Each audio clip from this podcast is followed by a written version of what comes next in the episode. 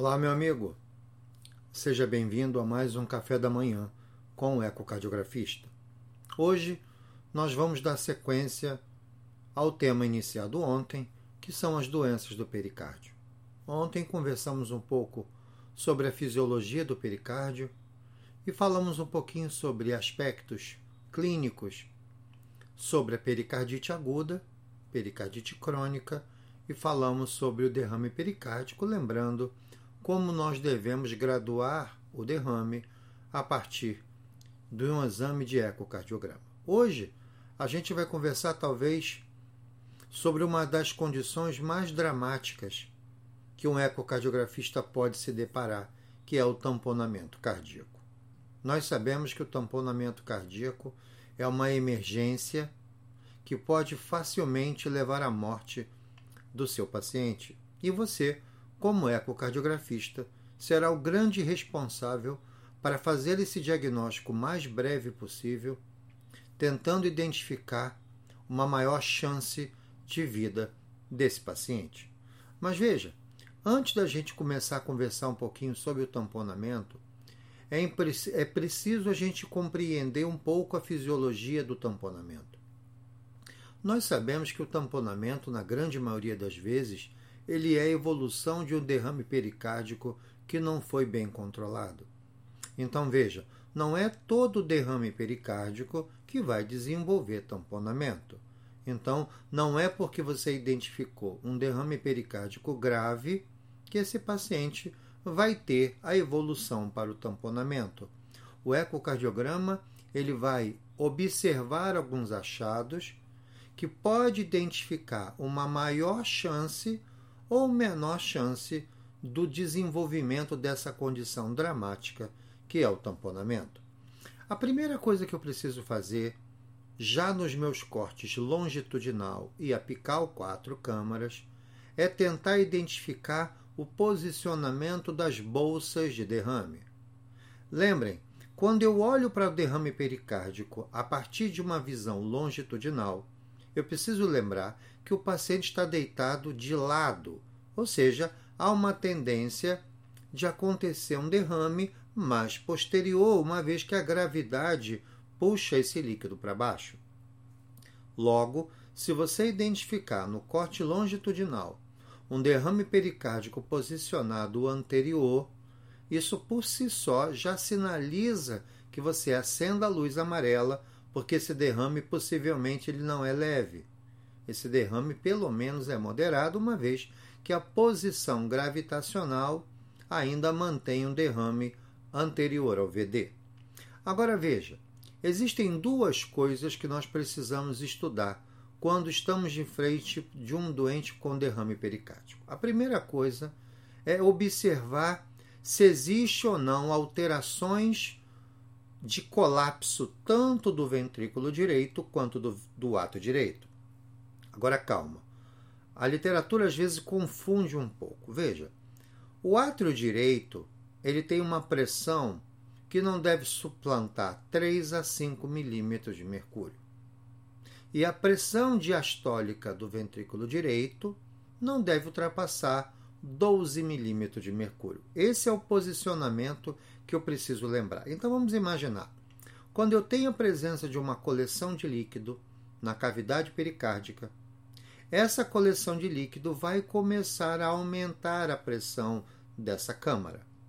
Quando o saco pericárdico começa a aumentar a sua pressão, se essa pressão ultrapassar 3 a 5 milímetros de mercúrio, nós vamos observar já no apical quatro câmaras que durante a fase de sístole eu começo a colapsar o ato direito. A parede posterior do átrio começa a se movimentar. Mas veja, em que fase da sístole? Cuidado com isso. Ao final da sístole, o ato direito está completo dificilmente um derrame pericárdio vai conseguir empurrar a parede posterior do ato direito para cima se ele estiver completo. Então, quando eu digo que o derrame pericárdico gera colapso sistólico do AD, guardem que esse colapso tem que acontecer no momento que o ato direito tem a menor pressão. Ok? Então é no início da sístole, porque no final da sístole ele está cheio. Então, o colapso sistólico do AD acontece no início da sístole. Da mesma maneira, quando nós olhamos para o VD, nós sabemos que o VD ele se enche durante a diástole. Então, se a parede livre do VD se colapsa, ou seja, se a cavidade pericárdica com aquele líquido patológico, se ela começa a empurrar a parede do VD, essa avaliação não pode ser feita no momento que o VD está cheio, ok? Eu não vou conseguir empurrar isso se o VD estiver cheio. Então, aquele colapso diastólico que você vê no livro do VD, lembra? É um colapso no início da diástole. Ao final da diástole, o VD está cheio. Mais difícil eu tenho o colapso diastólico do VD. Tá? Então, a maneira correta que você deve descrever no seu laudo é que você identificou um derrame pericárdico moderado, sendo observado colapso na fase inicial da sístole da câmara atrial direita e colapso na fase inicial da diástole do ventrículo direito. É dessa maneira que você precisa colocar no seu laudo. Outra coisa importante: quem é mais sensível e quem é mais específico para saber se as pressões estão se elevando e se eu realmente já estou prejudicando o enchimento das câmaras ventriculares, e isso com certeza vai fazer com que o débito cardíaco caia e esse paciente pode evoluir mal. Então veja, busque sempre o colapso da fase inicial da diástole do VD, ok? Por quê? Quando isso acontece, ele se relacionou muito mais com evolução para tamponamento do que você olhar somente o colapso sistólico do ato direito. Então veja, pouco aumento de pressão dentro da cavidade pericárdica já vai colapsar o ato direito. Já eu preciso de pressões maiores para colapsar o ventrículo direito no início da diástole. Então, eu já inicio minha avaliação olhando isso. Outra coisa importante, olhar para a veia cava inferior. A veia cava inferior, muitas vezes no tamponamento ou no derrame grave, ela é descartada, você não olha, precisa olhar. Lembra que quando o ato direito contrai, se aquele saco pericárdico está atrapalhando o VD a encher, quando o ato direito contrai, uma quantidade de sangue vai para dentro do fígado. Tá? Então eu preciso estudar uma veia hepática, eu preciso estudar uma veia cava inferior, é necessário o estudo do comportamento da veia cava, diâmetro e condições com a respiração, como se comportam os diâmetros dela com a respiração, ok? Então você fez um derrame pericárdico, olhou esse paciente e esse derrame pericárdico parece ser moderado ou volumoso. Então agora eu preciso identificar se existe ou não tamponamento. Você foi chamado pela, pelo pessoal da UTI ou da unidade coronária para definir isso. Existe tamponamento ou não? A primeira coisa, quando você vai montar o equipamento lá para fazer seu exame, antes de você montar o equipamento, você precisa olhar para quatro coisas. A primeira coisa, toda vez que eu tenho um tamponamento, nós sabemos que os ventrículos não estão se enchendo de maneira adequada porque o líquido atrapalha a distensão das câmaras ventriculares. Então, eu vou ter um volume ao final da diástole menor do que comumente. Obviamente, eu acabo também ejetando uma quantidade menor. Então, quando eu tenho um derrame pericárdico grave que evolui com um quadro desse, obrigatoriamente a sua frequência cardíaca tem que estar aumentada. Porque se eu diminuo o volume sistólico, para manter o débito, a frequência cardíaca obrigatoriamente tem que subir. Tá? Então, enquanto o seu funcionário, enquanto a sua equipe está montando o equipamento à beira do leito, você já olha para o monitor do paciente. Frequência cardíaca está alta, beleza. Tem tudo para tamponamento. Segunda coisa, nós sabemos que como o débito cardíaco é prejudicado, não custa você avaliar a pressão arterial. A pressão arterial sistólica em um paciente com tamponamento, ela cai. Essa é uma informação que você também precisa. Então, olhei para o monitor, frequência está alta. Olhei para a pressão arterial sistólica, ela caiu. Olha para faces do seu paciente. Um paciente que está tamponando, ele está em eminência de colapso. Ok? A pele é fria, a pele é esbranquiçada e ele tem faces de morte. Olhe para o seu paciente. Lembra que eu falei no último encontro? O paciente não é uma salsicha. Vamos olhar para ele, acende a luz, vamos olhar. E por último, olhe para o volume urinário, caso ele esteja internado em uma unidade de terapia intensiva. A partir do momento que você ejeta pouco xixi, isso significa débito cardíaco ruim. Ejetou pouco sangue, diminui a filtração urinária e aí eu tenho um débito urinário menor.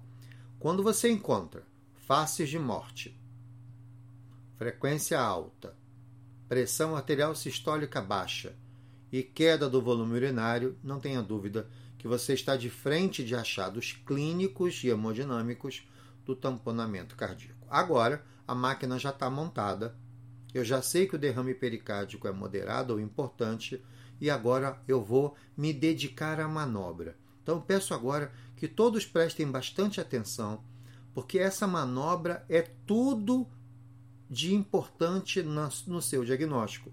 E isso deve ser feito com muito cuidado. Então vejam, como é a fisiologia normal?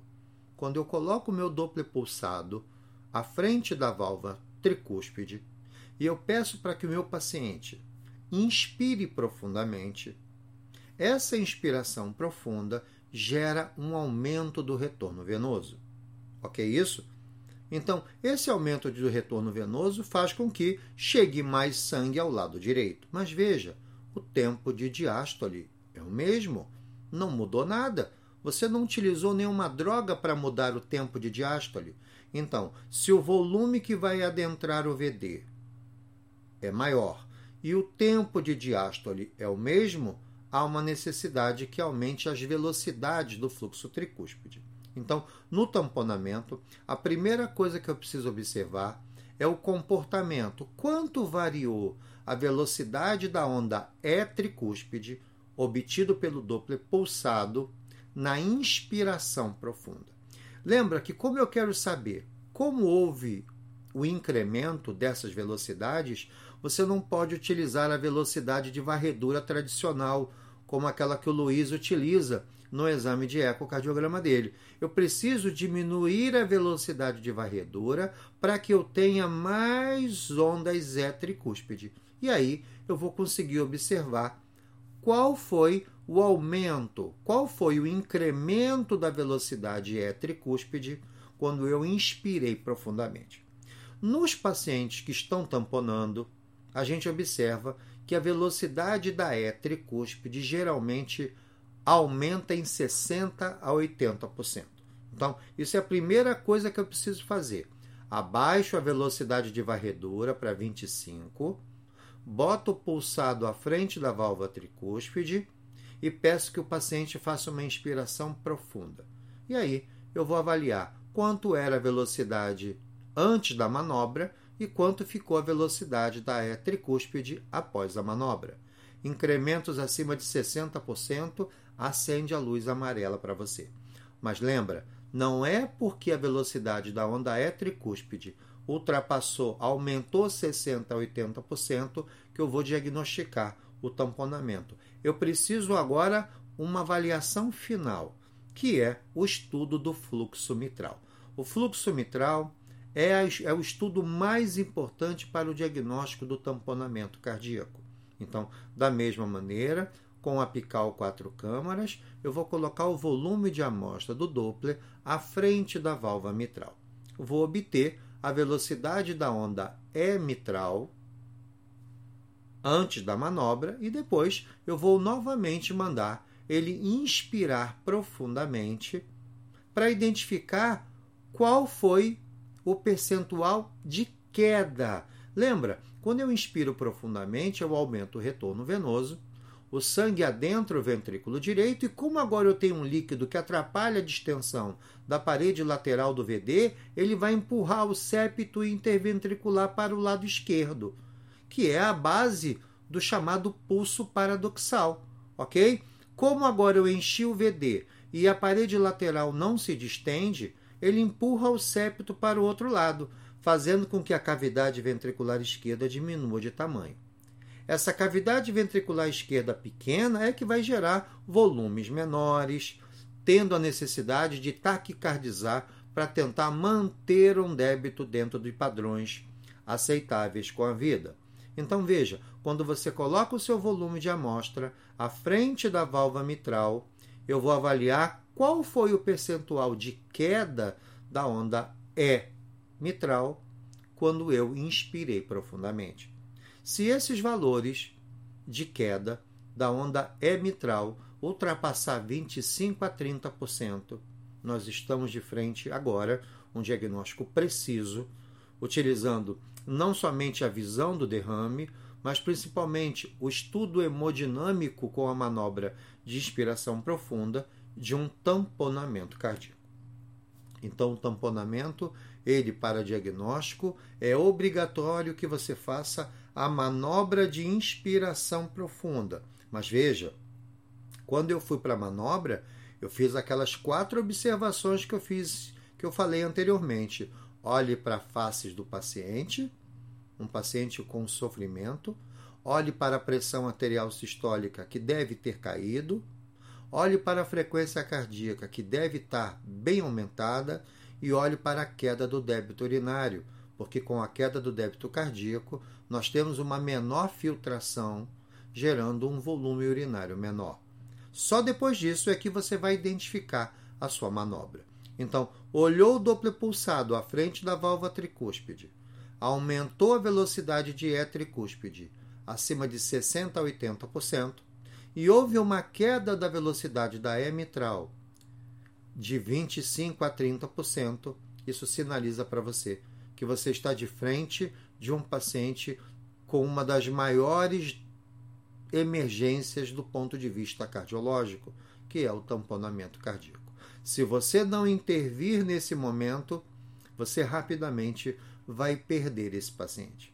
Então veja, uma vez acontecendo o diagnóstico preciso através da técnica bidimensional agregada às manobras com Doppler, você agora vai chamar a equipe, identificar sobre a necessidade de se esvaziar a cavidade pericárdica, seja o cirurgião torácico, seja o cirurgião cardíaco ou até mesmo o intensivista com uma formação adequada, ele agora, guiado por você, ele vai fazer a punção da cavidade pericárdica para tentar esvaziar o máximo possível essa cavidade. Outra coisa, primeiro, essa punção obrigatoriamente deve ser guiada por você. Lembra? Nada de correr. Você fez o diagnóstico do tamponamento, você chamou a equipe cirúrgica, o seu trabalho não terminou. Você precisa aguardar a equipe para que você possa oferecer os seus serviços na avaliação e na identificação da punção. Você vai guiar a punção pericárdica. Obviamente, nós temos que respeitar o cirurgião. Se você foi dispensado ele não precisa de você para guiar a punção. Pegue a sua mala, desmonte o seu equipamento e se desloque para a sua residência ou para um segundo ponto de trabalho. Mas você deve oferecer o seu serviço à equipe de cirurgia, porque nós sabemos que o ecocardiograma pode ajudar demais ao cirurgião cardíaco nessa punção para esvaziamento do saco. Caso a equipe cirúrgica concorde com a sua função ajudando, agregando ao procedimento. Lembrem que durante todo o processo de esvaziamento, você deve continuar fazendo as suas manobras, ok? Eu vou olhar se a agulha está no local correto, eu vou olhar se o que está sendo puxado está esvaziando o derrame, eu vou olhar se a pressão arterial sistólica do meu paciente se ela está aumentando com o esvaziamento. Eu vou observar se o volume urinário, se o paciente voltou a fazer um pouquinho mais de xixi depois da punção. Eu vou olhar se esse paciente, se a frequência cardíaca dele caiu. Tudo isso é importante para quê? Para que a gente identifique a melhora do paciente durante o procedimento de punção pericárdica. Essa punção pericárdica bem feita, ela com certeza vai salvar a vida do nosso paciente. Mas lembrem, isso não pode ser feito de qualquer maneira. É necessário que a gente faça isso com calma, sempre, se possível, com eco guiando esse procedimento, para que a gente possa, com a maior segurança, identificar esse tipo de paciente. Agora, amigos, depois do tamponamento, eu queria lembrar para vocês também sobre uma doença chamada pericardite constritiva.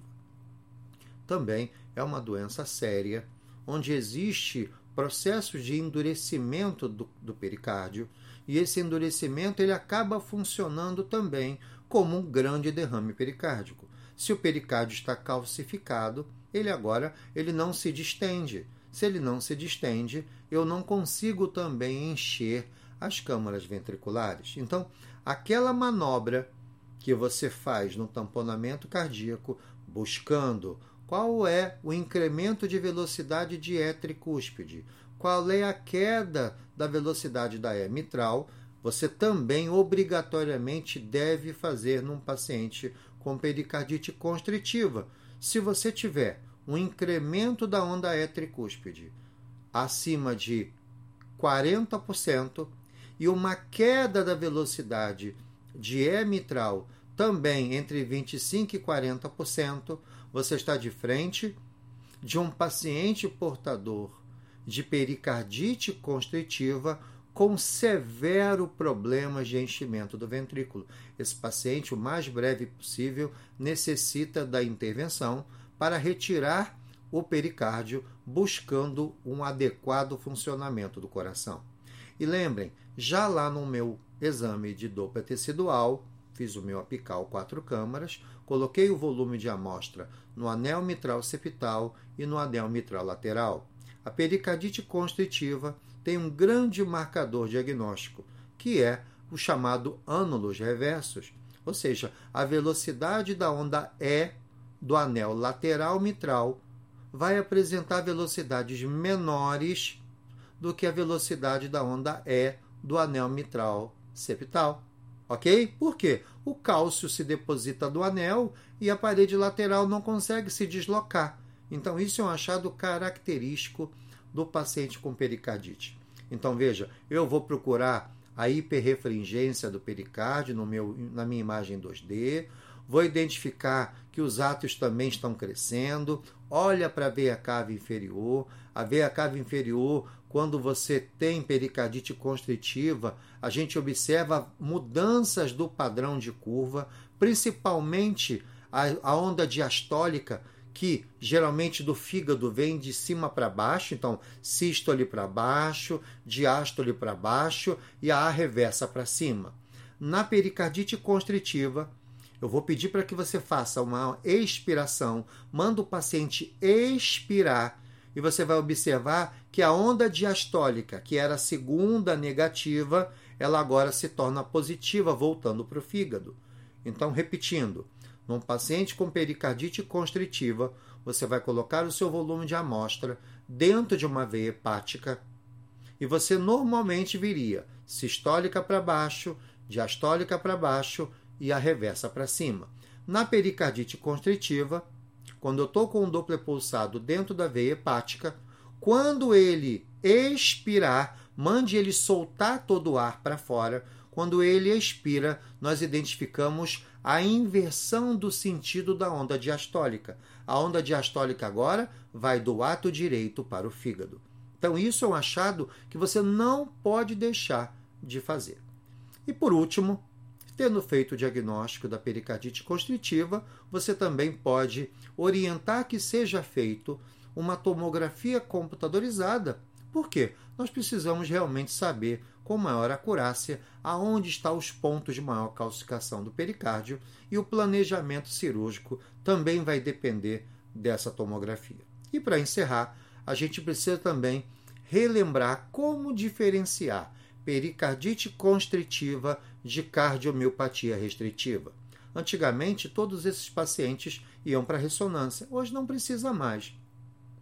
Vamos memorizar uma coisa, Priscila. A doença pericardite constritiva ela é uma doença do pericárdio.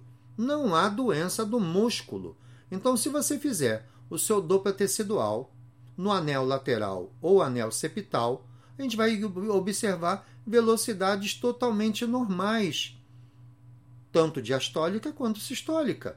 Já na miocardite ou na miocardiopatia restritiva, a gente tem doença do músculo, então as velocidades miocárdicas vão cair. Essa é a maneira mais simples que eu tenho de diferenciar. Mas existem também outras diferenças.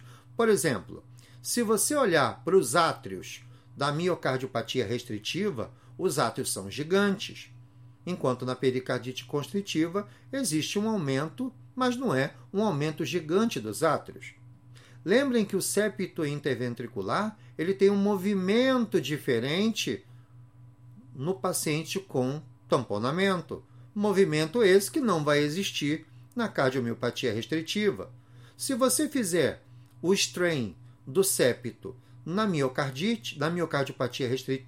na miocardiopatia restritiva, ele está doente, o strain é baixo, que a doença é do músculo. Já na pericardite, o strain é totalmente normal. Então vejam como as doenças do pericárdio são doenças coberta, uma maneira rica de se avaliar através do eco, seja identificando algo que sugira uma pericardite aguda, identificando como eu identifico a pericardite crônica, ou seja, um quadro de mais de três meses, identificar e saber estudar um derrame pericárdico, estudar aquele derrame pericárdico que você acha que ele pode estar desenvolvendo tamponamento, e aí o ecocardiograma é fantástico para isso, como nós vimos, e por último, identificar também como faz a manobra na pericardite constritiva, buscar o achado do tecidual, que é quase que patognomônico dessa apresentação, e nunca esquecer dos achados que diferenciam a pericardite constritiva